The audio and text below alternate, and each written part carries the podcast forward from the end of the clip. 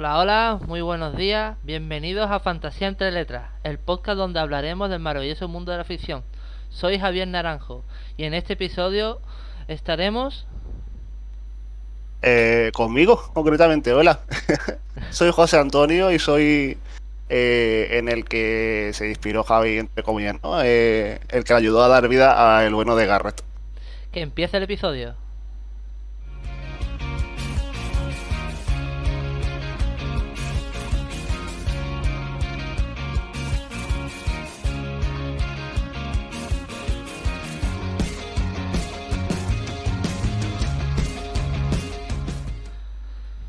Muy buenas, muy buenas, muy buenas.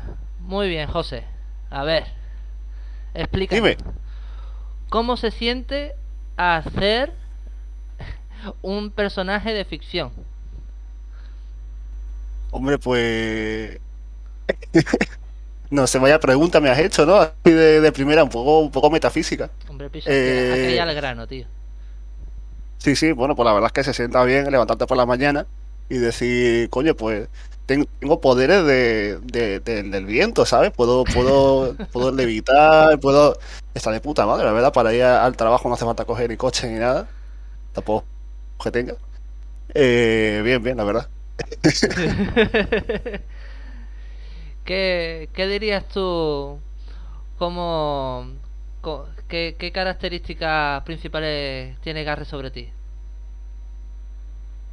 A ver, yo a Garrett lo veo como una persona, sobre todo en sus comienzos, una persona eh, inocente, con, con muchas ganas de, de aventura, de tener, de tener amigos eh, y con un gran potencial. O sea, la idea es que Garrett tiene como mucho potencial que sacar y que se va descubriendo poco a poco, ¿no? Entonces es eso, una persona pequeñita, joven, con mucho potencial. ¿Y qué, qué crees tú que... ¿Qué, ¿Qué puntos más fuertes identificarías tu propia personalidad junto con la de Garrett? Ah, bueno, eso es fácil. O sea, el Garrett como yo es muy guapo. Eh, Pero no tiene, No. pelo, no tiene el pelo verde, ¿no? no, bueno, solo malo. Eh, no, bueno, eh, a ver, Garrett. Claro, a ver, Garrett nació un poco cuando eh, en nuestra época juvenil, cuando yo era un mocito. Entonces, claro, supongo que la, la, las facultades así más representativas entre nosotros sería el hecho de que éramos jovencillos, que él, lo que te he dicho, jovencito, así, sin que no sabía muy bien dónde estaba. Eh, Ah, pues estábamos perdidos ganas- en la vida, vaya. sí, sí, la verdad es que sí. Sí, sí, éramos, literalmente éramos jovencitos, estábamos en el instituto, pero la gracia de darle la vida a Garrett tuvo, tuvo impacta- impact- impacto, ¿verdad?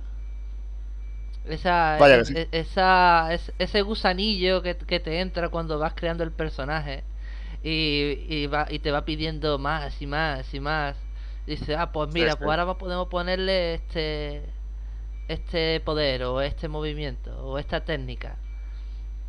Es lo bonito de la ficción, ¿no? Que es que cuando escribes algo, cuando creas cualquier tipo de historia o lo que sea, se te vienen muchas ideas a la cabeza. Eh, como por ejemplo nosotros que tenemos cierta ya experiencia, ¿no? Se podría decir con el tema de crear juegos RPG, entre comillas.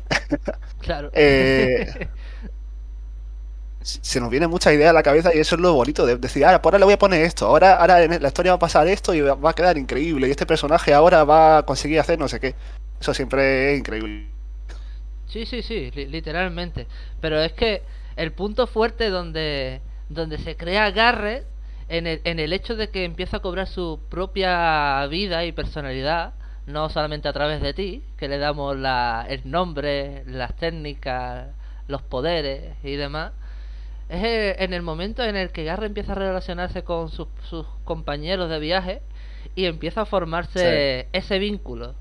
¿Cómo crees Sí. tú, cómo describirías tú ese vínculo entre los demás personajes? Hombre, pues la verdad es que a mí me gusta mucho a nivel personal el vínculo que se va viendo con, a ver, con, con todo realmente, pero sobre todo con, con, con Kiona, con Roy, ese, ese rollito que hay, bueno, evidentemente con Herschel, a ver. Al final del día son son un poco carne, pero siempre me ha gustado mucho el- el- esa especie de trío que había. Era como muy gracioso. Sí, el, el trío cómico. Sí. Son, son un trío, el, el trío la la la. Como, sí, como bien se diría. Aunque creo que no, en la, en la primera parte de la historia creo que no está todavía desarrollado del todo, ¿o sí. Creo que es más adelante, ¿no? Más El adelante. tema, el tema del trío cómico.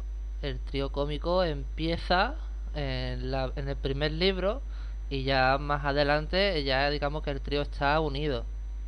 Sí, bueno, lo digo más que nada porque como Garrett, el pobre mío, es el que un poco cierra la primera historia del primer libro, porque sale más tirando para el final, pues tampoco tiene muchísimo tiempo para desarrollar el personaje, pero vamos, que más adelante pues se desarrolla muchísimo, muchísimo. Sí, sí, pero bueno, aunque Garre saliera al final del libro, pero tiene una entrada épica, ¿eh? Sí, sí, sí, sí. Vaya que sí. Nunca se me olvidará.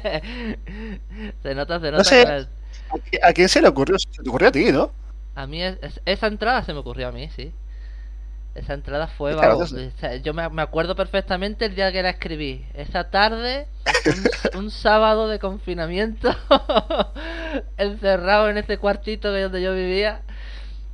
Y dije, bueno, toca hacer la entrada de Garrett, vamos a coger y, y vamos a poner una entrada épica. Y se me ocurrió Una la idea de... epicidad increíble, la verdad. Muy se, me- épico. se me ocurrió esa idea de primero hacer una entrada en plan muy cómica y después el tío se pone serio, serio, serio a andar por esa mesa redonda y, y los demás personajes mirando en plan, pero este tío de quién es y de dónde ha salido, ¿sabes? Esa es una entrada muy de Garrett. O sea, me, me salió muy muy natural y cada vez que me acuerdo es que no, no puedo evitar reírme, porque es que es buenísima. Es más, tengo críticas de, de ese personaje, de esa entrada y, tío, son brutales, ¿eh? ¿Qué, qué dices? Dice, un compañero de trabajo dice que, que la entrada de Garrett es buenísima, está genial.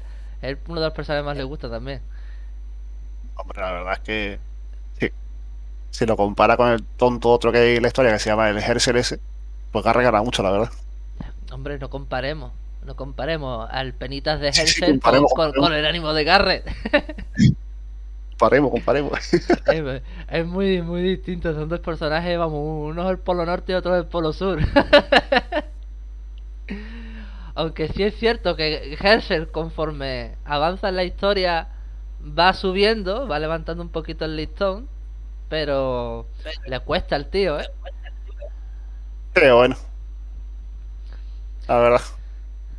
Bueno, y cuéntanos cómo fue tu, tu inspiración a la hora de hablar conmigo para crear a Garrett. ¿Qué, qué te motivaba a seguir queriendo ponerle más vida? A ver, pues, porque yo de siempre he sido un puto desgraciado friki que le gusta muchísimo los videojuegos. Entonces, a ver, realmente, inspiración base de Garrett, que yo recuerde, porque la verdad es que recuerdo un poco, podría decir que es un personaje de... El, el nombre de Garrett, de un personaje de Golden Sun, que me gustaba el nombre, digo, ah, está gracioso, no sé qué. Y le puse una R, digo, de puta madre. ¿De ¿Eh? ¿Te acuerdas? Sí, sí, me acuerdo del Golden Sun. Y luego a mí siempre me ha gustado el rollo de los magos y tal. Y había un personaje muy chulo en un Fire Emblem que se llama Merrick, que es un mago de viento, de hecho, creo recordar. Entonces, bueno, de aquí a allá fue saliendo. A ver, el- el- esa fue la base de Garrett. Luego fue creciendo con más cosas, pero en un principio es eso. Ahí salió. ¿Y tú te acuerdas esa teoría loca que se nos ocurrió con las evoluciones para crear los personajes? Madre de la buena hermosa. ¿Te acuerdas de Qué eso? diferente habría sido, ¿eh? Sí, sí, sí. Totalmente, pero eso era una fumada tremenda, ¿eh? Claro, lo que pasa es que yo llegué tarde en ese punto, porque claro, tú tenías ya un elenco de personajes de ilusiones, no sé qué, cada uno con su elemento. Y yo digo, bueno, pues yo el del aire, del viento, y pues si no existe, ahora qué hacemos. Sí, sí, pero fue ¿qué el hecho de cómo, cómo ese, ese pequeño personaje, así en plan y evolución con forma humana, fue cogiendo forma, fue cogiendo forma, hasta que se convirtió en, el- en el Garrett Knowledge que hoy en día conocemos. Qué de vuelta ha dado, ¿eh? Pues ya a ver, por no me da vuelta, pero no solamente Garrett, sino todos los personajes. Literalmente han evolucionado todos. Bueno, Ha pasado hable- este- hablemos, ¿Qué, qué? Hablemos de la piedra elemental de Garrett. Oh, ¿Qué? ¿Qué pasa con ella? ¿De dónde salió esa bonita. idea? eh, de otro pozo de inspiración en la que nos basamos, también muy, muy bonita. La saga de libros de Elliot Tom Clyde. ¿Era así? Sí, era Sí, Elliot el Tom Clyde. Clyde. El último libro Muy era Las piedras elementales. Sí, Sí, sí. sí, sí, sí. Era, la verdad es que yo hace mucho tiempo que no leo esa saga. Algún día me gustaría releerla porque me leí, es que me regalaron el segundo tomo, el cuarto y el quinto. El primero y el tercero nunca lo leí. Algún día me gustaría leerlo entero. Es muy chulo. También una saga de fantasía, de magia, de un pibe que va a la escuela y va a estar relacionado con cosas elementales. Muy chulo, muy chulo, muy chulo. Es una historia, si, si te pones a pensarla, es algo parecida a la de Harry Potter. ¿eh? Claro, es que por esa época, no sé cuándo se escribiría, pero sí que tendría influencia, claro, como todo. Es que al final del día todo tiene influencia de algo. Sí, Imposible claro. ya. Hoy en día ya está todo inventado. ¿Qué más podemos inventar? si no nos podemos Aparte que- basar y crear historias diferentes a través de lo que ya existe. Claro, yo lo, yo lo veo bien en el sentido de que me parece un homenaje a obras anteriores, ¿sabes? Inspiras todo tu, tu, tu amor eh, por esa saga, por ese, por lo que sea, y creas algo nuevo. Entonces, eso es bonito. Sí, sí, sí. A mí me gustaban los libros. Cuando tú me enseñaste los libros, me leí el primero, me encantó. Y cuando, claro, como no teníamos ni el tercero ni el cuarto, no podíamos seguir con la historia y nos leímos el quinto del tirón. Y cuando nos leímos el quinto ya se nos ocurrieron más ideas loquísimas. El bueno, o sea, el bueno, el de la buena idea fue el quinto, sí. Fue, vamos, fue, fue brutal. Eh, La idea de, la- de, de las cuatro piedras elementales que salían en el libro y de ponerle nueve piedras a los nueve personajes, se, me fue a mí la neura lit- literal. Pero claro está, las piedras elementales no son las mismas que aparecen en, en la historia de Elliot. Tuvimos que darle nuestro es- granito de arena. Está- efectivamente, están inspiradas, pero no, claro, diferente. Son mejores. Hombre. Bueno, yo, yo tengo una pregunta para ti. Que yo a día de Dime. Me la, me respondería yo solo. Pero quiero que tú, tú mismo la respondas. A ver si tú, a ver si tú la responderías o pensarías lo mismo que yo. ¿Tú crees que Garre llegaría a soportar el 100%, el 100 de la, del poder de la piedra elemental? Pues como te decía al principio, yo, a ver, tampoco me la voy a de, de chulo, ¿no? Pero yo creo que Garrett, con todo el bagaje que tiene de, de, de- de- no ya de experiencia, sino de poderes y cosas que tiene a nivel hereditario o que ha ido aprendiendo por el camino, yo creo que sí, probablemente.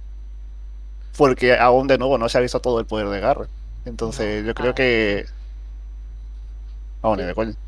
A, a día de hoy todavía no. Pero claro, como está el hecho de que las piedras elementales desaparecen, ¿qué? ¿Qué hacemos con eso? ¿Tú crees que Garre, Guapo. por, por ponerte un ejemplo, ¿tú crees que Garre sería capaz de reencarnar el poder de la piedra en otro objeto? Uf. No lo sé, la verdad.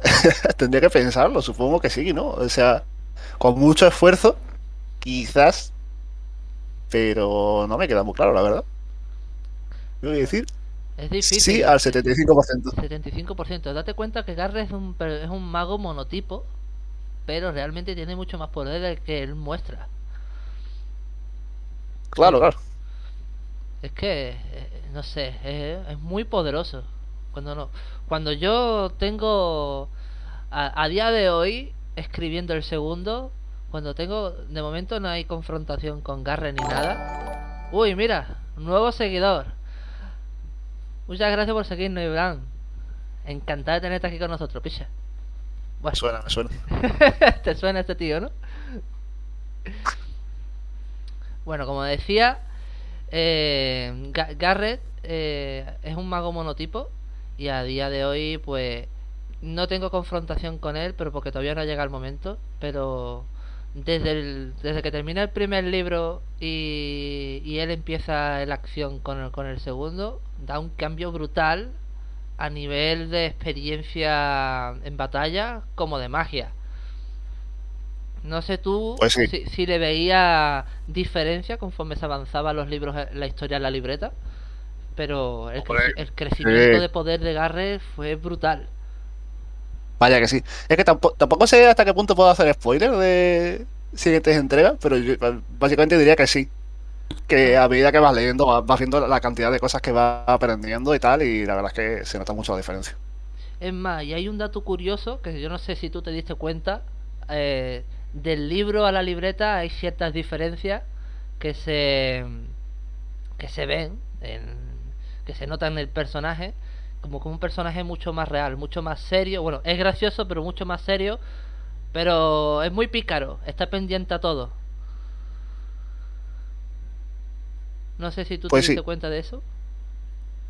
La verdad, no te voy a engañar, esto no me, no me acuerdo.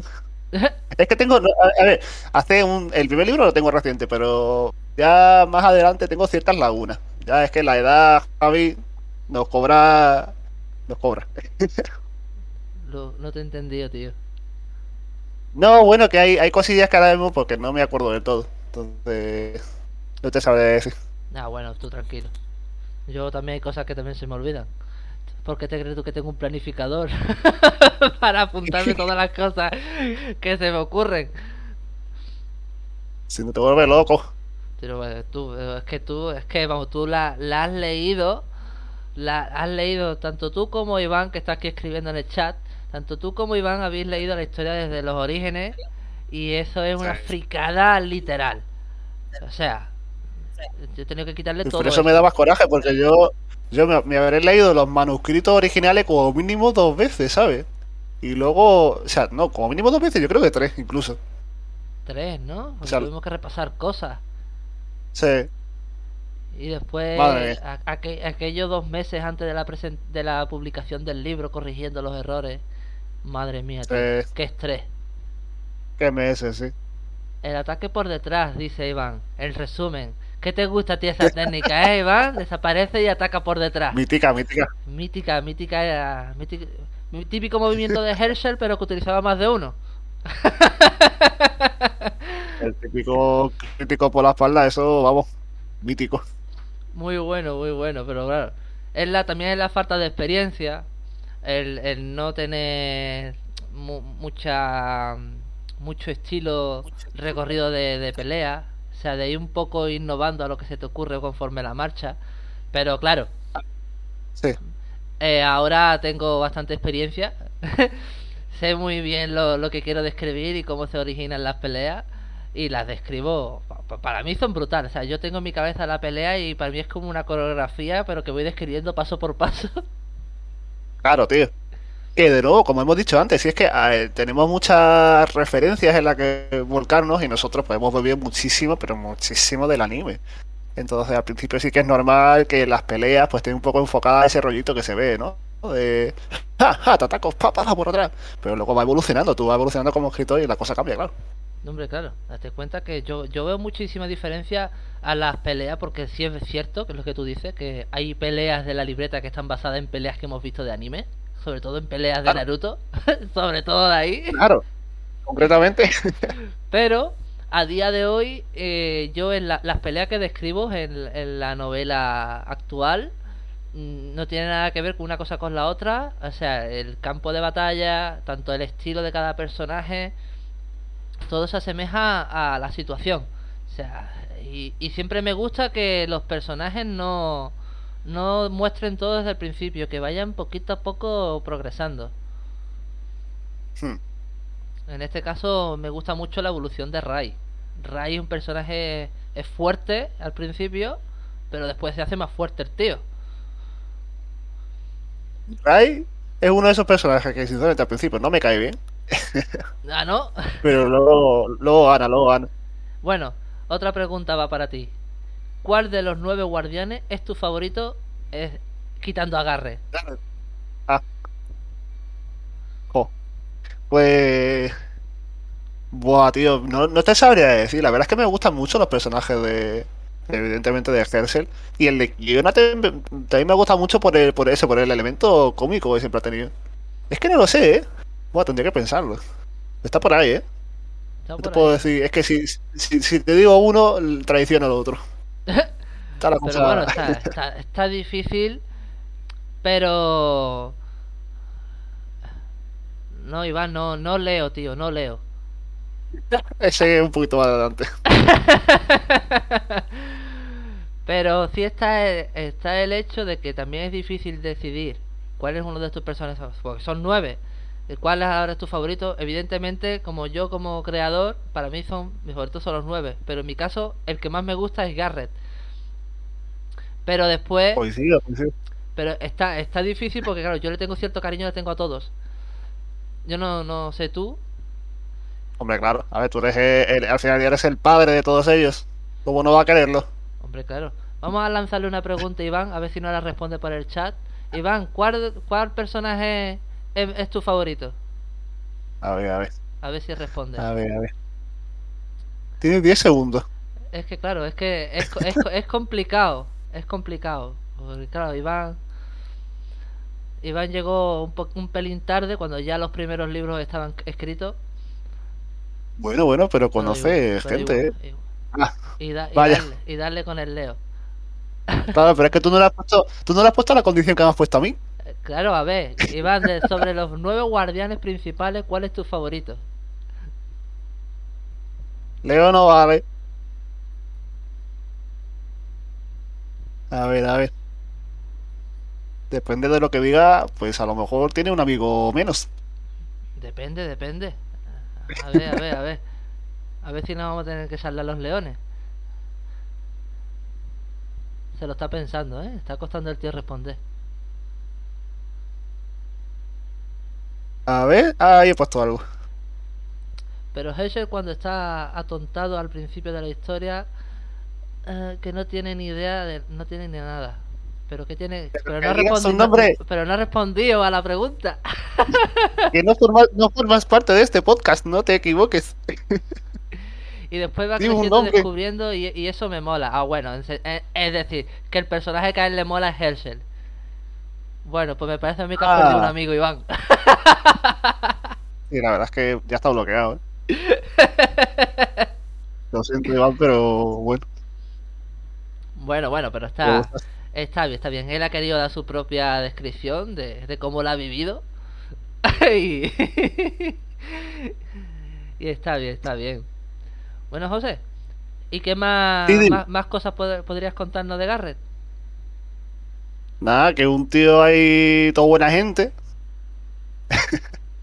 No sé, es que ya me habla un poco bastante de, de Garrett, ¿no? Eh, que sí, que me parece un personaje con, de nuevo, mucho potencial. Me encantan las peleas que tiene, me encantan las habilidades que tiene. Eh, me encanta el hecho de que no tiene el pelo verde. Eh, me encanta eh, su personalidad y el, el rollito que tiene con sus compañeros. Todo es Muy bien. personaje redondo Doblado, ¿no? para mí. Dobladísimo. Bueno, y a todo esto, háblanos de tu fantástico spin-off de, de Guardianes la Leyenda. Sí, bueno. ¿Qué, te- eso- qué- qué diferencia y qué destacaría tú de, de tu Garrett a mi Garrett? Quitando el pelo verde. Es que, claro, es que esa es la cosa, es que es literalmente Garrett. Lo que pasa que en algún momento de mi vida dije, "Mm, lo voy a teñir de verde. Y ya está, ese- esa es la versión spin-off de Garrett. Es que no tiene más. es que es él. Entonces, yo tengo, a spin-off, yo tengo mi rollito de intentar desde hace 63 años hacer un juego de RPG Maker. eh, que aunque no lo vaya a terminar en mi vida, pues me gusta meterme de vez en cuando, hacer cositas tal y cual. Eso me relaja mucho, la verdad, me gusta. Y ahí No. estoy con mi propia historia. Lo que pasa es que no creo que lo vaya a publicar la vida, vaya. por- para bien o para mal. Bueno, seguro que, que en algún momento ese juego sa- saldrá a la luz. Ojalá, ojalá. Seguro, no te preocupes. Tú nos vas contando cómo, cómo va evolucionando la historia en ese spin-off. Que, que por lo que yo he visto y he jugado está bastante interesante. Bueno, la verdad, no me quiero echar flores, pero la verdad es que me lo. Sí, Estaría bonito terminarlo. Porque tus escenas cómicas, pichas, que, que es que esos son. Es que son. vamos, yo me harto de reír. Cómo interactúas con los personajes por, los, por las escenas en movimientos que se ve que, son, son brutales, tío.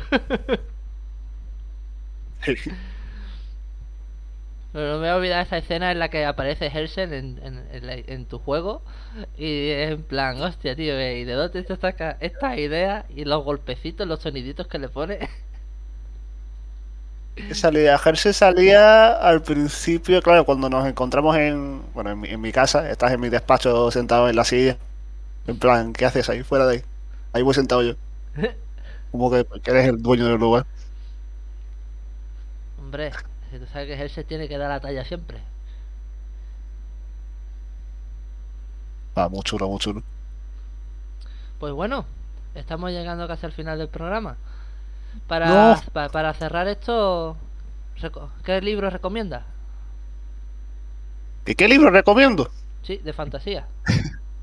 Buah, chaval. Llegó mi momento. Nada, yo siempre digo lo mismo. Desde aquí hace un par de añitos, creo, eh, soy fan devoto de todo lo que bobite el señor Brandon Sanderson. Me parece increíble lo que escribe esa persona. La saga de, de Nacido de la Bruma, la saga de Archivo de la Tormenta, bueno, principalmente esas dos.